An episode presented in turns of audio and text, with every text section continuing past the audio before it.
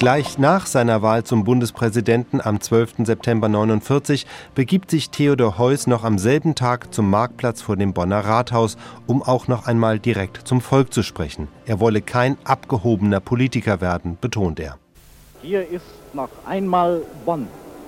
Bonn nach der Wahl des neuen Bundespräsidenten, der vor knapp einer Stunde von den Abgeordneten des Bundestages gewählt worden ist. Professor Dr. Theodor Heuss ist der Name des ersten Präsidenten der ersten deutschen Bundesrepublik. Es ist Abend geworden in der sonst so stillen Universitätsstadt. Und die Straßen sind heute von Tausenden von Menschen umsäumt.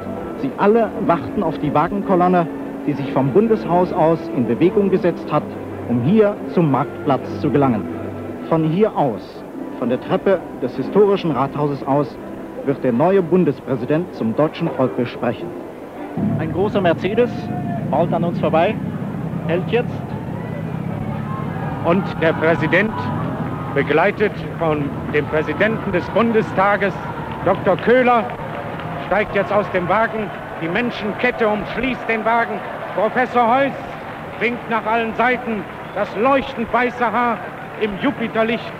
Der Scheinwerfer der Oberbürgermeister der Stadt Bonn und der Oberstadtdirektor im feierlichen Schwarz heißen den Bundespräsidenten aufs Herzlichste willkommen. Männer und Frauen von Bonn, wir haben den verfassungsmäßigen Akt der Wahl des Bundespräsidenten vor einer halben Stunde erledigt.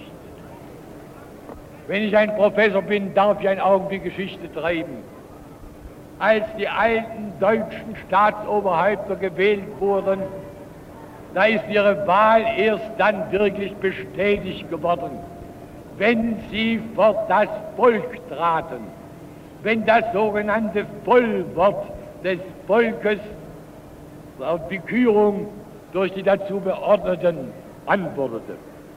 Und so ist diese Begegnung, die heute Abend jetzt stattfindet, nicht bloß ein Nachspiel zu dem, was im Bundeshaus geschehen, sondern für mein Empfinden gehört es mit dazu. Denn wenn die Verfassung nicht im Bewusstsein und in der Freude des Volkes selber mit lebendig, dann bleibt sie eine Machtgeschichte von Parteienkämpfen, die wohl notwendig sind, die aber nicht den inneren Sinn mit erfüllen. Wir sind in Deutschland nach doppeltem Sturz der Staatlichkeit durch eine Schule der Skepsis gegangen und viele sind glaubenslos geworden.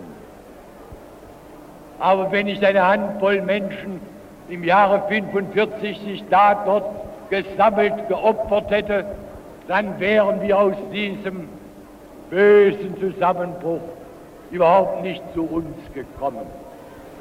Und das ist nun der große symbolische Tag, der nichts mit meiner Person zu tun hat. Ich stehe hier als der Repräsentant ja nun der Sehnsucht nach der Verkörperung der Einheit.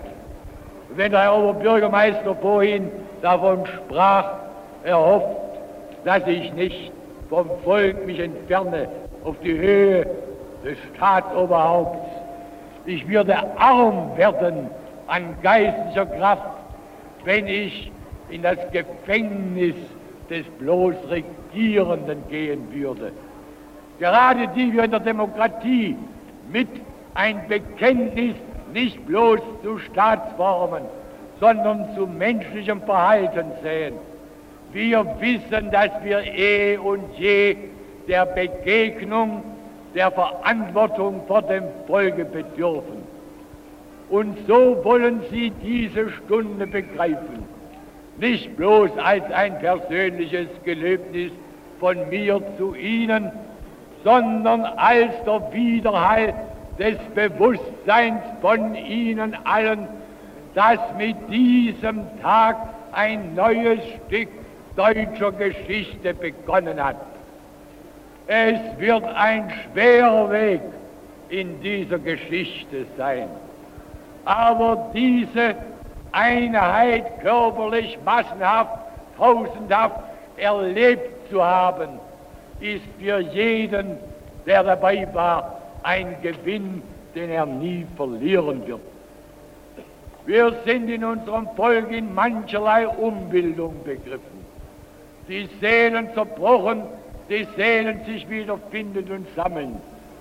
Wir wollen in dieser Stunde dies uns gemeinsam geloben, dass das gemeinsame Erleben eine Verpflichtung für uns alle bedeutet.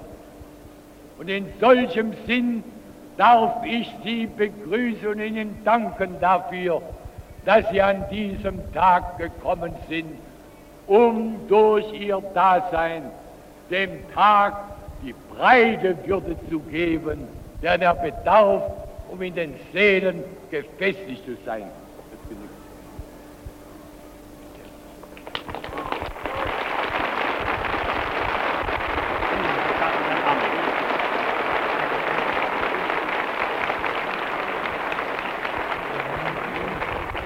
Männer,